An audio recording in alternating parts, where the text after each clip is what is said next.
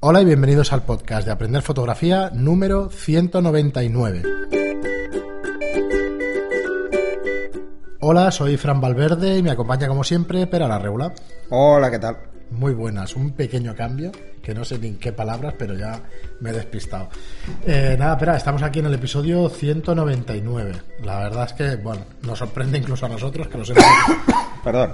que los hemos hecho todos, los episodios, pero Sí, nos sí, sorprende, sí. nos sorprende. O sea, ya estar ahí a las puertas del 200, esto...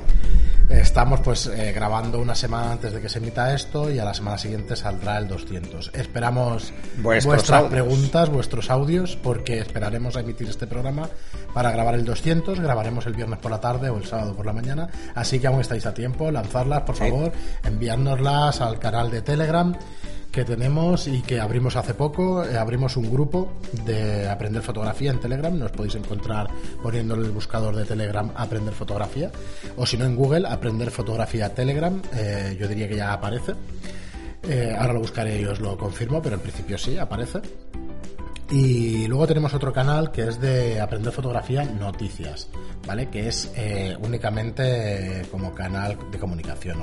Ahí os lanzamos los episodios del podcast nuevo y, y nada, ahí no podéis interactuar, pero el otro, el otro os aseguro que es un hervidero, ¿vale? De preguntas, de Sí. interacciones entre Sí, vosotros. sí, ahora estamos y dis- de- estábamos discutiendo ahora temas de gestión de color y tal. Así que, Muy bien, pues eh, nada, eh, os Pues animamos ¿no? a hacer las Sí. preguntas. Entonces, bueno, eh, por meternos en faena, antes de nada deciros, recordaros que, que seguimos anunciando nuestros cursos online de fotografía. Hemos montado una plataforma para el que nos escuche por primera vez o las primeras veces. Hemos montado al final lo que va a ser una plataforma sobre aprender fotografía, que son cursos de 10 lecciones cada uno, de, un- de entre un cuarto de hora y media hora cada lección. Cada vez se van ampliando un poquito más donde podéis aprender fotografía a vuestro ritmo con distintas lecciones, empezando con, con fotografía teórica o, o teoría de básica. la fotografía. Al menos básica. principios básicos de fotografía, podríamos haberlo titulado, pero como era muy largo, nos hemos quedado con fotografía Bueno, básica. los títulos no sean lo nuestro, pero os aseguro que el contenido sí, sí que lo es. Y ahí lo dejo. Bueno, los últimos que hemos lanzado, el retrato de carácter, el de composición estará ahí, ahí, si no lo tenéis ya. El de Photoshop 1, 2 y 3, porque será básico, medio y avanzado en nada. O sea que, bueno, eh, esperamos que os guste y, y que lo probéis. Son una, es una suscripción de 10 euros al mes y que lo encontráis en estudiolightroom.es barra cursos. Y que tenéis acceso a todos los cursos Ajá. y a canal directo con los profesores para contestar preguntas. Efectivamente, y eso además también por el Telegram suele ser así. Eh, y nada, hoy tenemos un tema que yo creo que es muy interesante, que lo hemos tratado Sí, también en que Telegram. además nos han preguntado directamente sobre ello. Y es un poco, a ver, eh, tenemos eh, el contrato de encargo de un reportaje de boda, pero queríamos tocar también el tema, aparte del tema legal y eso, pequeños consejos o, o pequeñas experiencias que has tenido tú también, Pera, como fotógrafo de bodas, aunque no hayas hecho... No, yo no me No considero fotógrafo de bodas porque no he hecho cuantas. muchas. eh, no he hecho muchas comparativamente con un fotógrafo de bodas. Sí, claro. Eh, yo en- cuando he hecho bodas he hecho como mucho un para al año. ¿Pero por qué? Porque me las han pedido. O sea, al final eran amigos que me las pedían o amigos de amigos o actores o, bueno, gente que me lo pedía porque los conocía de otros ámbitos. De la moda o del mundo del espectáculo, cosas de estas, ¿no? Así que, que quizá son algunas son un poco atípicas en cuanto a, a concepción de la boda, porque la última que hice fue la de Coque, precisamente, y fueron tres días en Jerez, de la frontera, así que fue bastante intenso. Eh, porque hicimos previos, hicimos un montón de cosas, la verdad es que fue muy divertido. Además, eh, las fotos salían en Vogue Novias, bueno, un- bastante lío. Y, y éramos un equipo de tres fotógrafos, ¿vale? Era mi equipo, éramos tres. Y uno de ellos era Miquel, que ya lo habéis oído aquí, ¿vale? Y entonces, nada, pues eso. eh, yo lo que os diría es que si os queréis plantear hacer, hacer bodas, que puede llegar a ser un negocio muy lucrativo, porque hay fotógrafos de bodas que hacen muchísimas bodas a precios razonables. Eh, no estoy hablando de, de hacer bodas a 100 euros, pero tampoco estoy hablando de hacer bodas a 10.000, Sí. ¿vale? Que hay una diferencia abismal entre un extremo y el otro. Pero que, que lo realmente importante es que los novios tengan muy claro qué les vamos a dar. O sea, realmente cuál es nuestro estilo, nuestra forma de trabajar, eh, no solo es una cuestión de venderse bien en la boda, sino que es muy importante que los novios tengan muy claro el tipo de fotos que vamos a hacer. Yo, por ejemplo, en todas las bodas que he hecho siempre he dicho que mi estilo es el que es, que lo ven en los ejemplos, que ven en las fotos que yo hago y que si acepto yo hacer esa boda es por eso, porque sé que les gusta, si no, no la acepto, o sea, directamente. O sea, no, no voy a hacer una para meterme en un berenjenal cuando el tipo de fotografía que yo hago cuando he hecho alguna boda es como muy documental años 50. Me gusta mucho el blanco y negro, me gusta mucho jugar con la luz, busco ángulos extraños, bueno, intento jugar porque intento pasármelo bien haciendo esas fotos, porque no, no es un motivo que a mí me apasione. Lo que me apasiona de las bodas es el retrato en sí de la boda. Entonces, normalmente siempre llevo uno o dos ayudantes precisamente para que hagan esas de rigor, las típicas de los anillos y estas cosas, y que yo me pueda eh, poner creativo. Y es parte de la venta, en mi caso. O sea, cuando planteo hacer una boda, planteo esos términos. Digo, mira, e, estas las tendrás porque son las que van a querer vuestros padres, porque son las clásicas. Pero a mí me gusta buscar la escena divertida o la escena, pues, que tenga ese punto incluso tierno o, o duro, ¿no? Porque en todas las bodas hay momentos para todo. Y me gusta mucho eso, jugar con eso. Entonces eso requiere que los novios de entrada tengan muy claro qué es lo que van a ver en su reportaje de bodas y que no hay dos bodas iguales, aunque eh, todo, toda la, celebración siga un ritmo más o menos igual eh, y la parte litúrgica sea fija o más o menos fija, las bodas cada una es muy diferente. ¿Y qué es lo que hace que una boda sea diferente, bajo mi punto de vista? La relación que tenga el fotógrafo con los novios, cómo conozca cómo son. Entonces yo siempre que he hecho bodas, eh, y ya os digo, eh, yo para el año, me parece que el año que más hice hice cuatro y fue, fui obligado porque se casó uno, luego uno que fue a la boda vio las fotos y también quería su boda y se casó seis meses después, bueno, se engancharon tres o cuatro el mismo año, pero eran todos invitados de la primera boda. Eh, y eso que además no era barata, o sea que que era otra historia, ¿no? Una de las cosas que yo hago es hablar mucho con los novios, bastante. O sea, esto de una reunión para ya concretar presupuesto, no, no me gusta. Me gusta ver cuáles son sus hobbies, qué cosas los motivan, eh, intuir cómo están de nerviosos con la boda, saber cuál de los dos tiene la voz más cantante en cuanto a las decisiones. Suele ser la novia, eso ya aviso. La mayoría de novios pasan bastante de todo este ambiente, pero muchos de los novios que me he encontrado eran también aficionados a la fotografía y me seguían por otras cosas, o sea que, que al final, pues un poco te ves obligado a hacerla porque igual era un alumno mío, mí me ha pasado. Eh, y claro, mm, todos esos detalles hay que tenerlos en cuenta, pero es muy importante intentar conocer cuál es su forma de pensar en cuanto al reportaje. Y si no lo han hecho, si no han hecho esa reflexión, hacer que la hagan de, más que nada porque tendrás mucho más claro qué es lo que esperan. Y si tienen claro lo que esperan, sabes si puedes llegar o no puedes llegar. A mí si me piden según qué cosas, pues, pues probablemente pueda decir, oye, no, porque esto es que o no sé hacerlo, o no me gusta, o me parece que, que, igual vamos a necesitar tanto equipo que va a ser impagable, ¿no? Que han llegado a pedir cosas muy raras, ¿no? Hasta drones y historias. Y yo no hago vídeo. Yo siempre que en una boda había vídeo, siempre lo he subcontratado.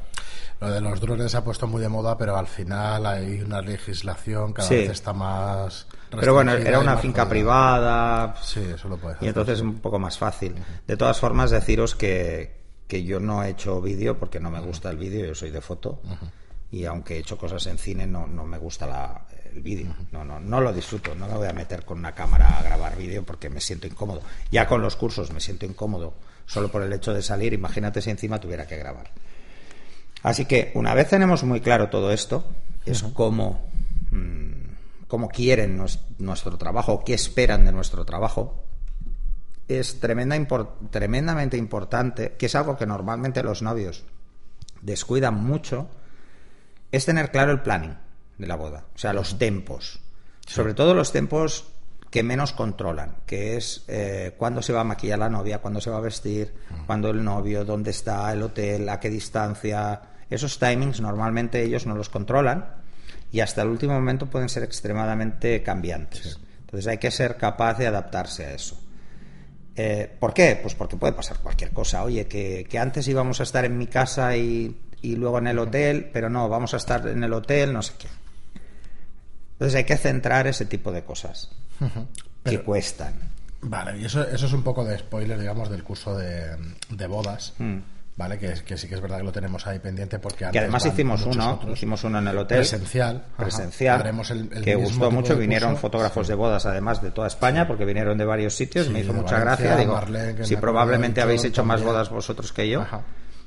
Pero la visión es diferente, porque yo lo que intento es eh, gestionar lo que es la parte no solo contractual, sino la parte organizativa, pues como cuando organizaba equipos de trabajo.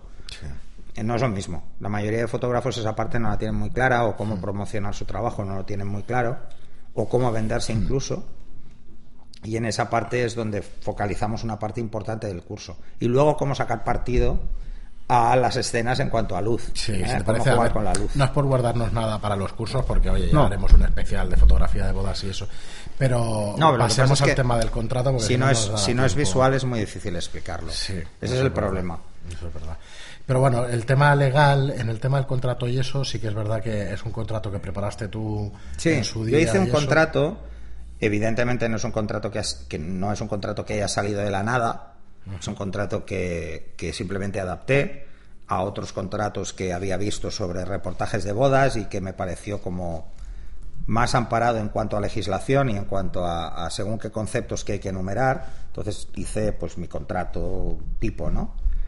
Y entonces os explico un poco las, las cláusulas que debería tener todo contrato de reportaje de bodas o todo contrato de reportaje en general. No solo bodas, ¿eh? sino que puede servir para más cosas. Evidentemente, si vais a hacer una sesión de intercambio, el contrato va a tener dos puntos, tres puntos y cortitos, que es quién cede las, los derechos eh, de imagen, si el autor cede parte de sus derechos de las fotografías para que el fotografiado pueda utilizarlas a nivel promocional, etcétera, etcétera, ¿no? En cuanto a un contrato de, bodas, un contrato de reportaje de boda, de entrada hay que dejar muy claro quién se reúne en el contrato, o sea, quién está, eh, pues el nombre del fotógrafo, su DNI, dónde está su sede social, eh, los novios, dónde viven y dónde vivirán, mm, porque es importante, dónde viven antes de la boda y dónde vivirán después. Es importante que quede reflejado porque si hay algún tipo de reclamación, no sabes dónde están. ¿Vale? Entonces, bueno, tienes que saberlo. Y luego, pues, simplemente entrar a las cláusulas. La primera es dejar claro qué engloba este contrato. Pues, eh, qué componentes tienen y que los que, van a firmar el, el reportaje aceptan. Por ejemplo, ¿qué incluye? Pues incluye las fotos que le hagas al novio o la novia el mismo día y antes del enlace, durante la ceremonia, si hay un reportaje o no específico al acabar eh, la ceremonia antes del banquete. Eh, pues si vas a hacer fotos en el cóctel, en el restaurante, a invitados o, incluso al catering, porque a mí me lo han pedido, porque me lo llegaron a pedir una vez que porque lo organizaban ellos y querían usarlo como promoción. Bueno, pues esto, si quieres, le metes un sobrecoste y si no, no. Luego el baile y el inicio de la fiesta. Normalmente hay que determinar al menos aproximadamente cuánto rato vas a estar hasta que acabe, ¿no? Lo más habitual, o al menos lo que he hecho yo, ha sido eh, el baile de los novios, ¿vale? 30 minutos después. O sea, cuando hacen el primer baile, inauguran lo que es la fiesta, los novios salen a bailar, pues luego 30 minutos. Pues te aseguro que es amplio, ¿eh? porque la mayoría... Es muy amplio. Yo aparte de la fotografía, lo he dicho en alguna ocasión, estoy en el tema de hoteles y tal, y, vemos bodas cada día, no, pero casi.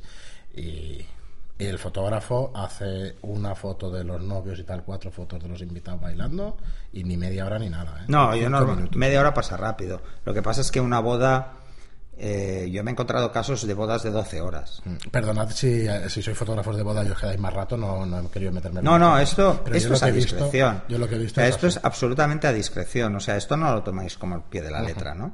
Luego, que incluye además de lo que es el día del reportaje? Pues incluye el postproceso y el editado de las fotografías seleccionadas. Eh, ¿Cuántos fotógrafos van a estar? debe, esta- debe aparecer en el contrato si vas a estar tú solo o vais a ser dos eh, y en, qué, en calidad de qué. Si uno es fotógrafo y el otro es ayudante o los dos son fotógrafos. Porque perdona, pero no sé si lo has dicho, que, que estoy aquí escribiendo también para ideas del podcast que van saliendo y eso. Porque además te obliga a ti, aparte de obligar a los novios, te obliga a ti también. Claro, a ser un serio contrato debe obligar a ambos Por eso. y debe no intentar solo cubrirte tú las espaldas. No, no, y debe intentar evitar tener cláusulas excesivamente draconianas que sean susceptibles de ante un juzgado eh, que se las carguen. Sí, sí, Porque tenéis que conocer mínimamente la legislación y si no hacer que el contrato lo revise un abogado sería lo suyo. ¿eh? Si, si no tenéis claro el contrato, pues mejor que lo revise un abogado para que no tenga ninguna cláusula que os pueda invalidar el contrato, simplemente por abusiva o por lo que sea, ¿no? Pues lo que decía, pues si va a haber un fotógrafo, dos fotógrafos, ¿en calidad de qué? Si uno es ayudante, el otro es fotógrafo, si los dos son fotógrafos, qué tipo de cosas hacen los dos, eso también se puede añadir, aunque no, no es tan importante. Y luego, ¿cuántas fotografías mínimo se entregarán a los, a los novios? 100, 200, 300, 400, no sé, lo que queráis. Normalmente en un álbum digital no se suele meter más de 80, 100 fotos. Así, pero es bueno que los novios siempre tengan un juego extra, ¿no? Por decirlo, un poco más, porque son las que no van al álbum, pero salen la familia, los amigos que no se meten en el álbum, pero que los novios pueden tener o no la potestad de pasarlas. Hay fotógrafos que no lo hacen, que solo incluyen las fotografías del álbum, eh, porque pretenden cobrar por el resto. Yo no lo hago, no lo he hecho nunca. Eh, intento cobrar de- por mi trabajo y por el trabajo que me genera editar esas fotografías y no suelo incrementarlo en eso. Antes se vendía mucho porque se hacía impresión directa, que se iba. Yo esto solo lo he tenido que hacer una vez, esto de imprimir foto, pero era regalo.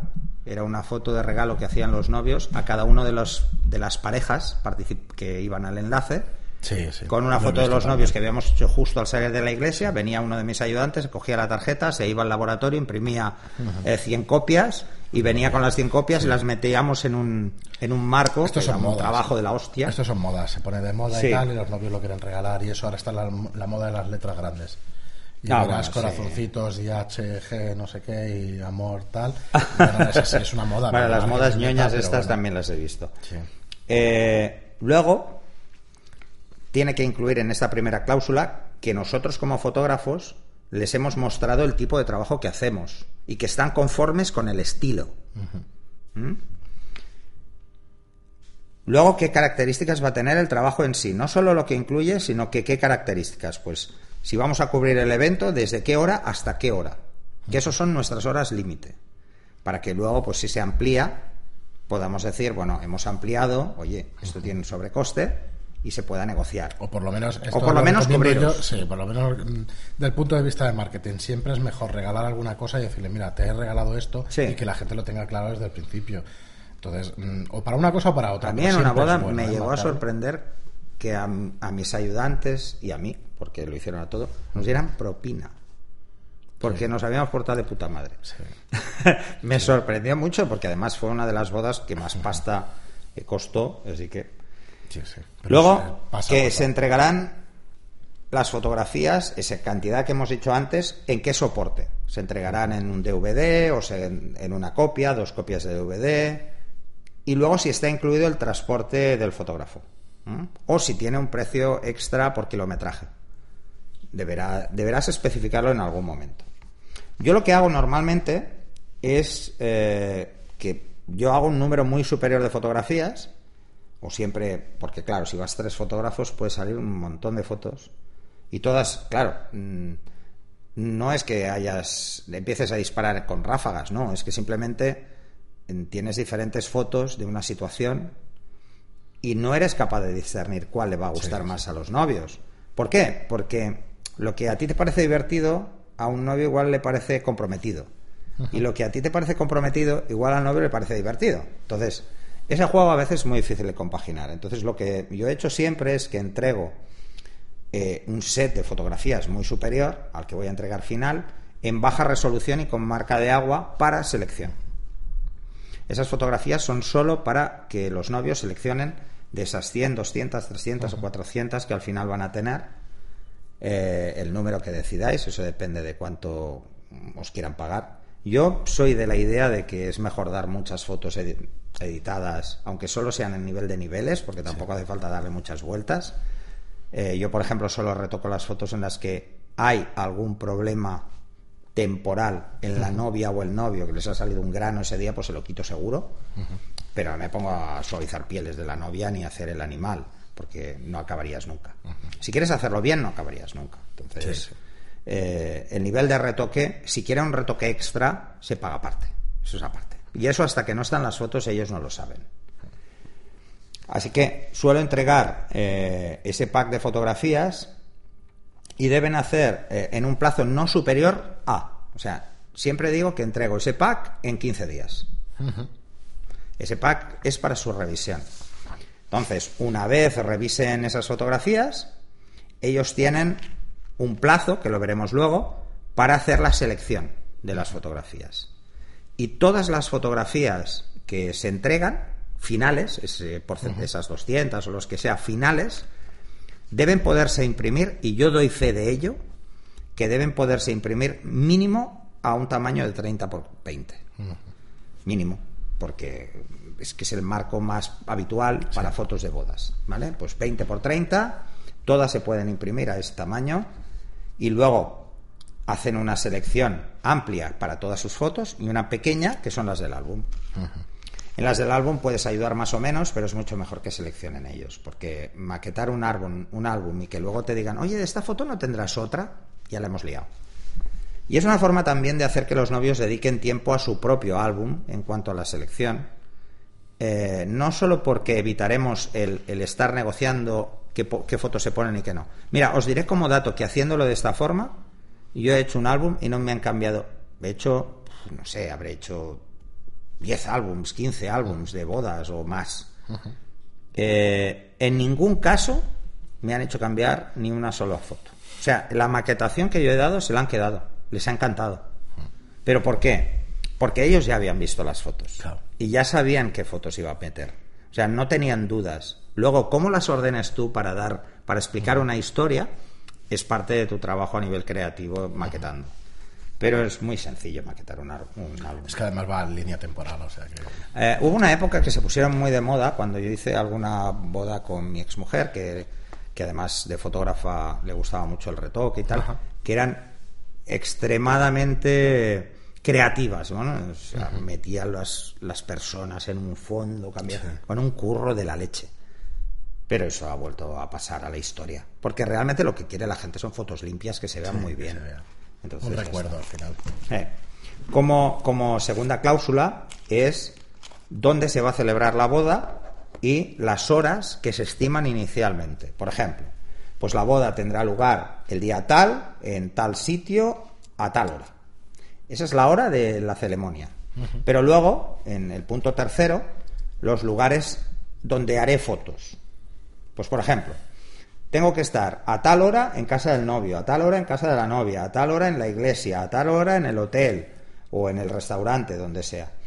Y siempre hay que decir que estos horarios, en el momento de la firma del contrato, son estimados hasta que se cierre el planning y daremos un plazo de una semana antes del enlace para cerrarlo definitivamente, por si los cambios pueden suponer pues un desplazamiento extra, eh, tener que tener más de un vehículo, etcétera. ¿Vale? El punto 4 es el precio. ¿Y cuánto se entrega de paga y señal? ¿Cómo lo hago yo? A ver, os explico cómo lo hacía yo, porque ya llevo... Eh, mi última boda fue hace dos años, que fue la de Coque precisamente, y no he hecho más, tampoco me interesa hacer más, así que conmigo no vais a tener eh, competencia.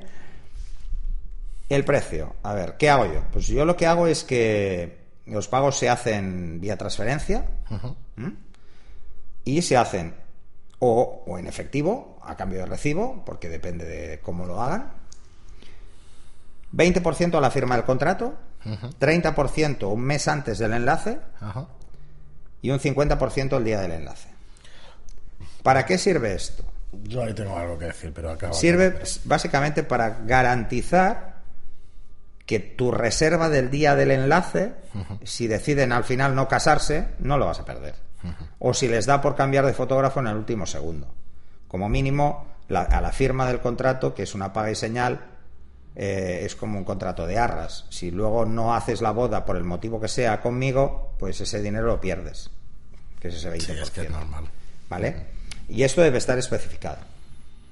Yo, a ver, lo que tengo que decir es que, claro, el, el, el tema del 50% el mismo día del enlace, a ver, pocos casos vais a tener de que nos paguen, pocos, pocos, pocos, pero nosotros, por ejemplo, en el hotel, pues cobramos antes de, del... del Bueno, pero es diferente porque antes. la comida ya la han hecho en el hotel.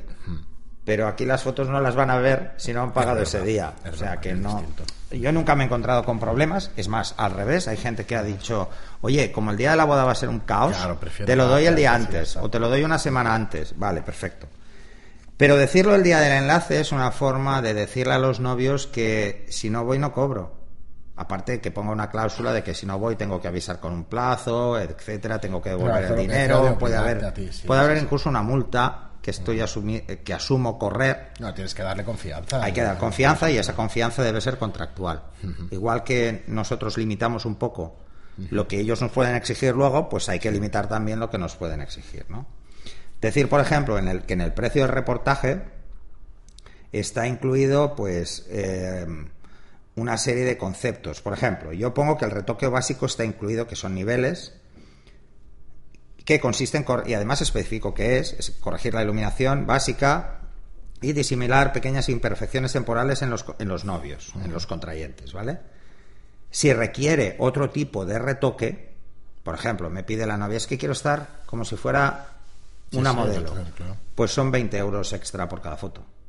Y es barato. Pero ya lo, ya lo, lo especificas. Lo especifico aquí, 20 Pero euros por cada poner- fotografía a retocada. tu voluntad, podrías poner que Podría poner 100. presupuestado más adelante y ya está. No, Si no, no, hay que ponerlo. Vale. ¿Mm? Hay que ponerlo para que se den cuenta de que un reportaje de bodas, si tiene un retoque por encima del que pretende el, el fotógrafo, Tiene un coste. tiene un coste adicional, porque si no, si es un fotógrafo de bodas, se le pueden encadenar eh, bodas y no dar abasto. Y si tiene que contratar, eh, subcontratar el retoque, pues hombre, el- un retocador es muy caro, no es barato. ¿vale? 20 euros por foto es, es muy barato para Sí, un retocador, ¿vale? Si los clientes, por ejemplo, tú le dices que entregas 200, si quieren adquirir más fotografías contratadas y dicen, no, no, pero es que yo quiero 220 porque hay 20 fotos que también quiero en alta resolución y, y con los niveles y tal. Pues, ¿a qué precio? Pues a 5 euros, 2 euros, 1 euro, Sí, lo que queráis. que queráis, Pero no hagáis el primo. O sea, si dais 200 y, os, y después les enviáis 500 para que seleccionen 200, eso sí, con marca de agua y en baja resolución, ¿eh? que si no Es que hay mucho a listo. seguro. Eh, y veis que os van, se van a quedar 400, bueno, pues oye, las podéis poner a 2 euros y os sacáis 800 euros, que trabajo extra os darán solo, pues eso, hacer niveles de esas fotos. Eh, esto un poco a criterio. Si sois mucho de retocar fotos, os diría Que algo hacéis mal cuando hacéis la foto. Para empezar. Porque no, no hace mucho estuve revisando las fotos en químico de mi primera boda, que para el que no tenga muy claro, eh, fue en el año 93. O sea, ya ha pasado, ha llovido tiempo, ha llovido bastante. Mm, Eran fotos que retoque tenían cero, eh, pero cero patatero, porque además es que me di cuenta que yo tenía una pupa al lado del labio, está en todas las fotos. O sea que cero patatero, antes no se hacía nada de esto. Nada, nada. Así que, no, un granito tenía, ¿vale? Entonces, a la firma de este presente contrato tendrá que, que el fotógrafo tendrá que eh, reservarse el día para la, realización. Los clientes ya han transferido el 20% del importe en concepto de país señal. Esta cantidad es parte del precio total del reportaje, con lo que, salvo que se resuelva el presente contrato por causas no imputables al fotógrafo, no se devolverá esta paga y señal. ¿Mm? Si resulta que es porque el fotógrafo al final no puede cubrir el evento porque tiene un, un problema, tiene que devolver esta paga y señal antes del enlace, evidentemente. Y si no es así, que es porque los novios deciden no casarse, que alguna vez pasa, pues no tiene que devolverlo porque ha reservado esa fecha, ¿no? Y el total, y el precio total del reportaje contratado asciende a tantos euros, en- hay que ponerlo además siempre en números y en letras, para evitar mm, picarescas, Impuestos aplicables en el momento de la factura, actualmente 21% de IVA. Son servicios, así que el IVA el 21%. Luego, la quinta cláusula es la variación del tiempo de servicio contratado. O sea, si por ejemplo es eso, hemos calculado que la boda es de 3 de la tarde a 10 de la noche o 11 de la noche y te dicen, oye, tienes que quedar hasta la 1. Y eso normalmente te lo dirán el mismo día. ¿Vale? O te lo dirán un par de días antes si, lo si se han dado cuenta de que la han cagado.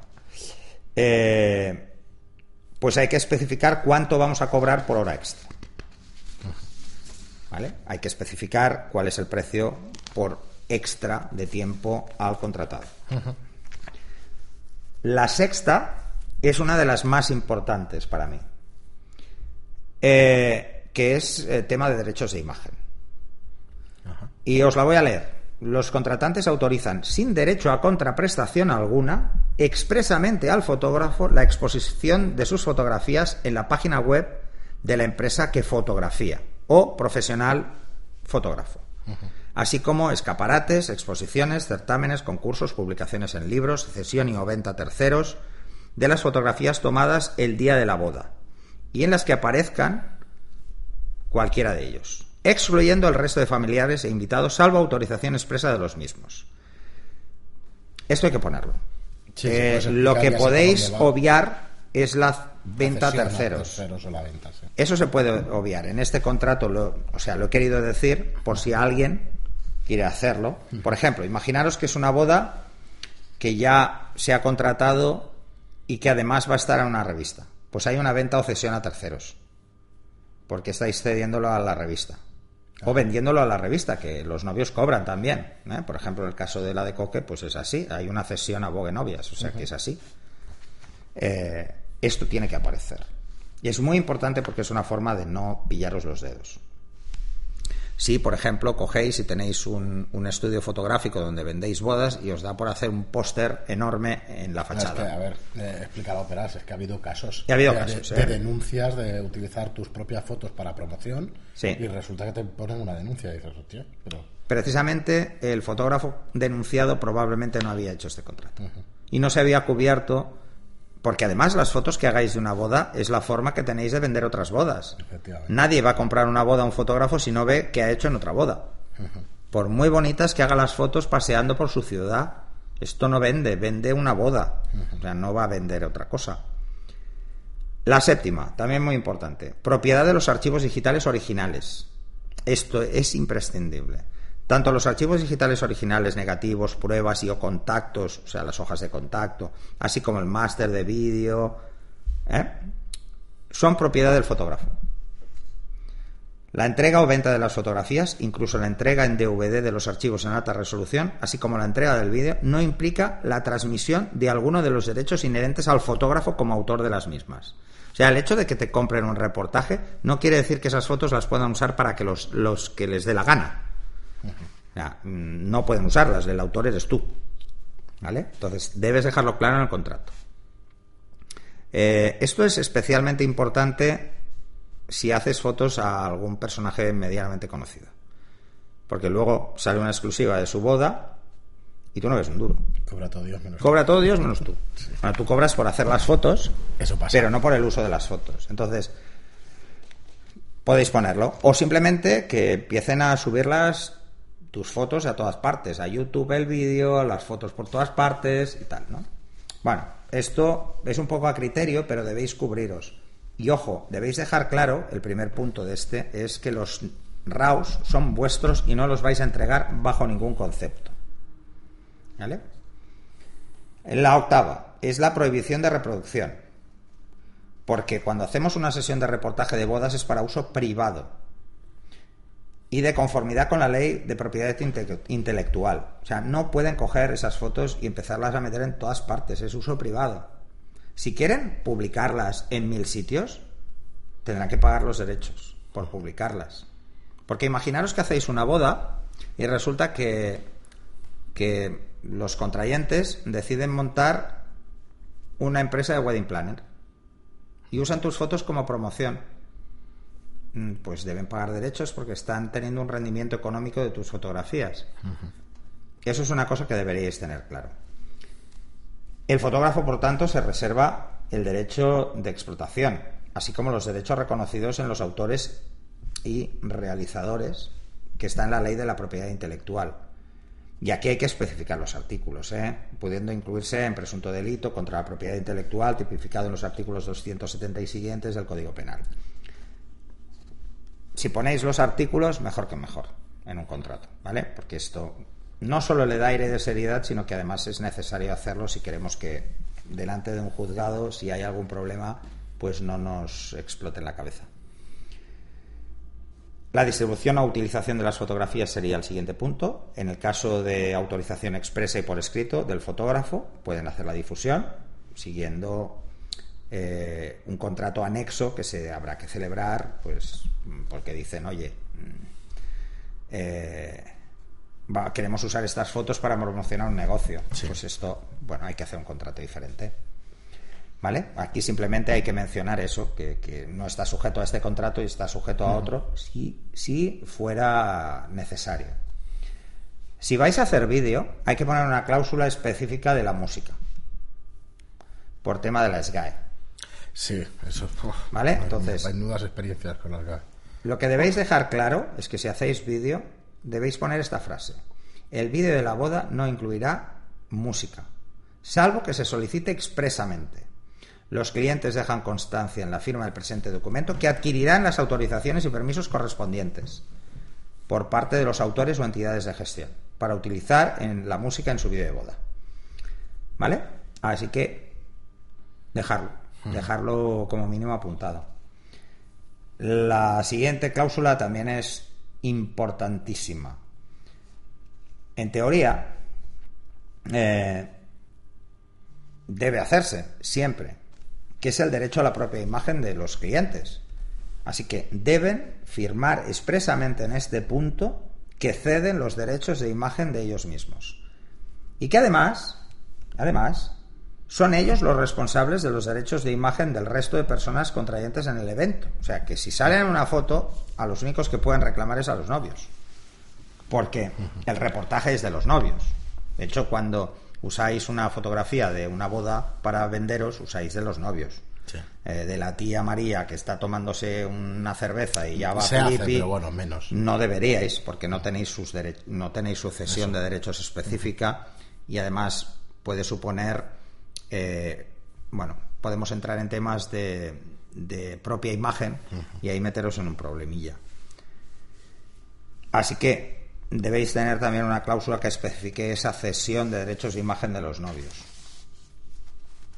La siguiente sería, pues, tener una cláusula sobre los gastos que pueden incurrir los profesionales, en este caso los fotógrafos, y sus desplazamientos. Normalmente, ¿qué se hace? Al menos por lo que yo he visto que hace la mayoría. Se incluyen los desplazamientos dentro de la ciudad que no superen 50 kilómetros, en total, entre ida y vuelta desde donde tenga la sede el estudio o el fotógrafo. Ida y vuelta desde ese punto. Y que se hagan en un solo vehículo. Si hay dos fotógrafos y deben desplazarse dos vehículos, el segundo vehículo no está incluido. ¿Vale? Así que sería un gasto extra. Si se sobrepasa ese desplazamiento, pues tiene un coste de 0,30. Esta, la última vez que lo miré estaba por ahí, entre 0,27 y 0,35. Eso está El kilometraje. Además, eso busquéis en internet y aparece porque son. Está, especificado, está, tasado para, para que todas las empresas paguen kilometraje empleados. Pues esto es lo mismo. Pues 30 kilómetros, o sea, 0,30 el kilómetro por trayecto de ida y vuelta, más gastos de peaje si los hubiera. Eh, los que no estáis en Cataluña, Valencia o País Vasco, igual os suena raro, pero aquí hay tantos peajes que nos sangran. Empieza a ver en el resto. empieza a ver en el resto, pero ostras, aquí es sangrante. Aquí, llevamos toda la vida. Toda la vida llevamos con, esto, es muy sangrante, ¿vale? Sí, porque antes es que ir a Tarragona eran como 20 euros. Ahora ya no. La quitaron el de Tarragona. Quitaron, pero, ostras, era un sangrado ahora, ahora depende si pasas por el de Martorell todavía pagas. Sí, sí, sí, el de Martorell pagas. Así que, y cualquier otro gasto que, incluya. Otra de las cosas que debéis eh, especificar en algún punto, dentro de lo que son gastos, desplazamientos, incluso la dieta. Los fotógrafos van a comer. O van a cenar. Lo sé por los hoteles también. Normalmente te hacen un precio especial para el fotógrafo. Si alguno se va a casar y, y le interesa porque se va a casar, que sepáis que, que los hoteles hacen precios especiales para los fotógrafos. Sí, sí, sí. No solo. A ver, mm, yo en todas las bodas que he ido he comido como, como los Sí, novios. normalmente es el menú ¿Vale? O sea, no me han puesto el menú infantil. Bueno. Pero una vez lo intentaron. Sí. Una vez lo intentaron. Lo que pasa es que los novios no lo sabían. Y los novios precisamente, además, esto fue esto fue además en un hotel muy conocido y muy famoso, no diré cuál es, de la Costa Brava, que es un gran lujo. Y que me dio por pedir una Coca-Cola antes porque tenía mucha sed y me cobraron una pasta. Eh, me pusieron una tapa de jamón, pero yo no la pedí, coño. Y entonces es importante que, que se deje claro, como gasto, que en el caso de que no esté incluido, porque no se haya tenido en cuenta, debe existir la posibilidad de que los fotógrafos puedan salir a comer, aunque solo sean 20 minutos o media hora, pero lo más razonable y que todos los novios entienden es que si los, los fotógrafos tienen que salir a comer porque no tienen el menú, un media hora o una hora de su boda no tendrá fotos. Y durante el enlace suelen hacer cada vez más chorradas en, en el- en la cena. de dar regalos y hacer tonterías de estas. Y quieren fotos de todo. Y el corte de la tarta y todas estas cosas. Y como quieren eso, pues si se va el fotógrafo se lo puede perder. ¿Vale? Igual que el inicio del baile. Así Sí, sí. que. Y quizá la cláusula más importante eh, es la penúltima, que es el incumplimiento. En el caso de que el reportaje no se realice por razones imputables al fotógrafo, eh, pues hay que dar una cláusula de indemnización. Pues deberán indemnizar a los novios como mínimo, como mínimo, todo el importe cobrado hasta la fecha. Mínimo. Si hay un plazo o no hay un plazo. O sea, desde luego, si es el día de la boda, aunque aquí ponga que solo le das lo que has cobrado, te pueden llevar a juicio. Sí.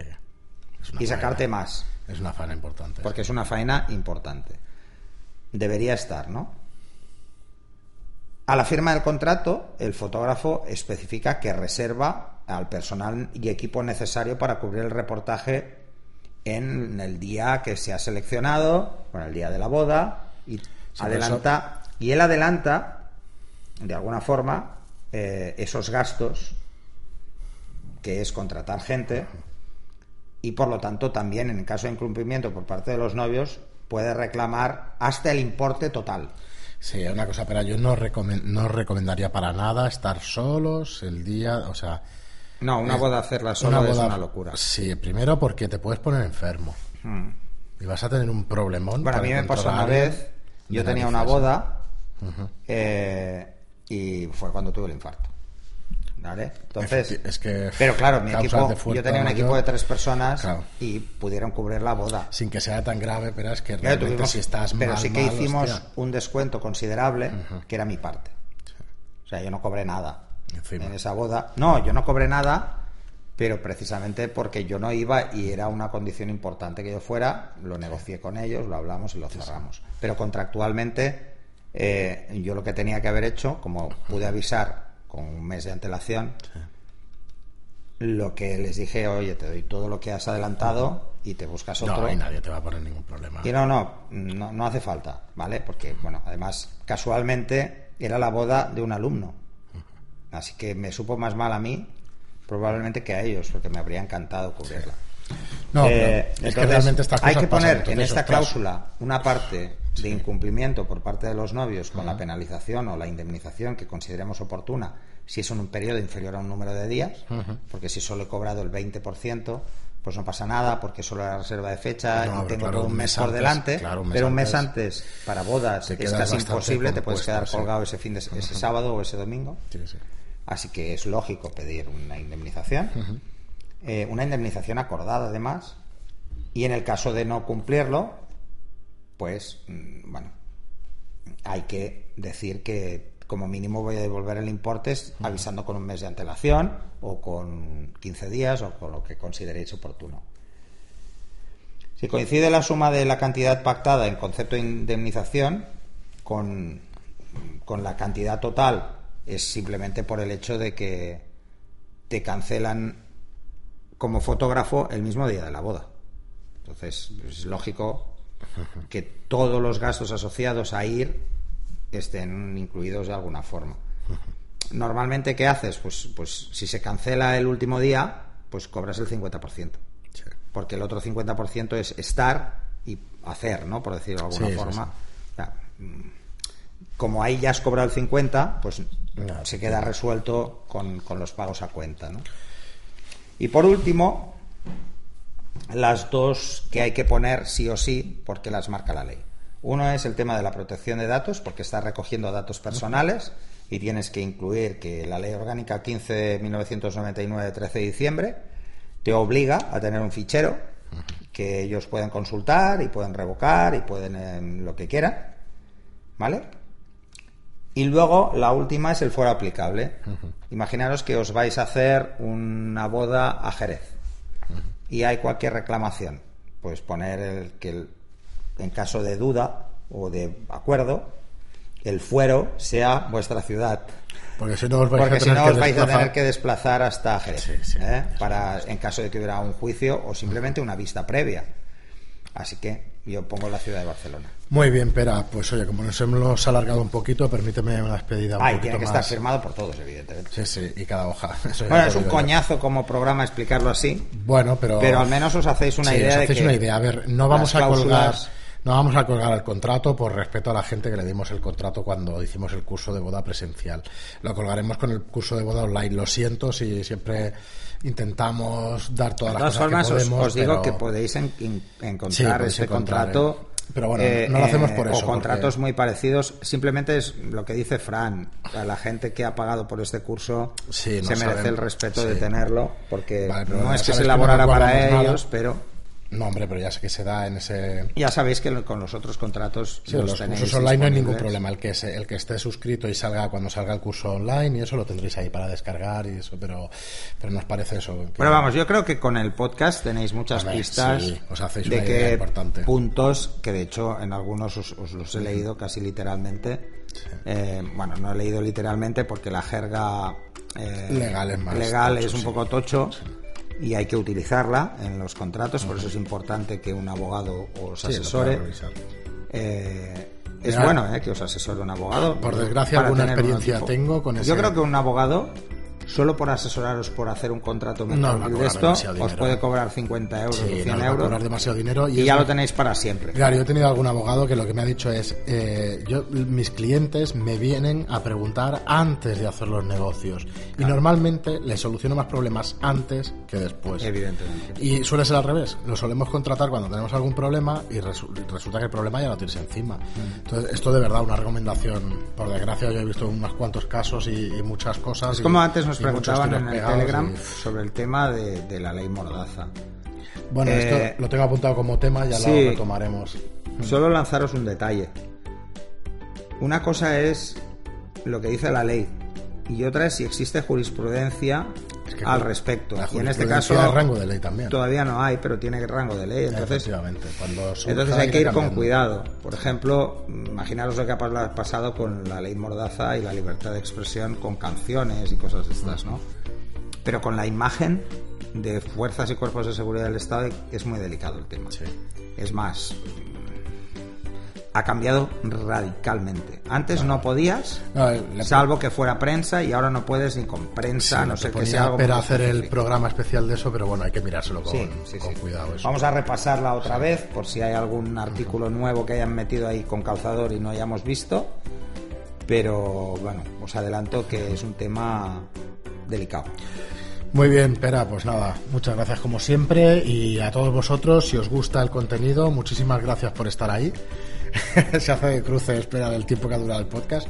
Yo creo que, bueno, eh, Bueno, pero ostras, al que le interese el tema seguramente lo agradecerá. Bueno, mira, el 199 es denso para que el 200 sea divertido. Sea un poco más divertido. Pues nada, eso, como os digo siempre, si os gusta el contenido, muchísimas gracias por estar ahí. Os agradeceríamos una reseña de 5 estrellas en iTunes y un me gusta o un comentario en iBox. Muchísimas gracias, como siempre, y hasta el próximo programa. Hasta el próximo, que es el 200.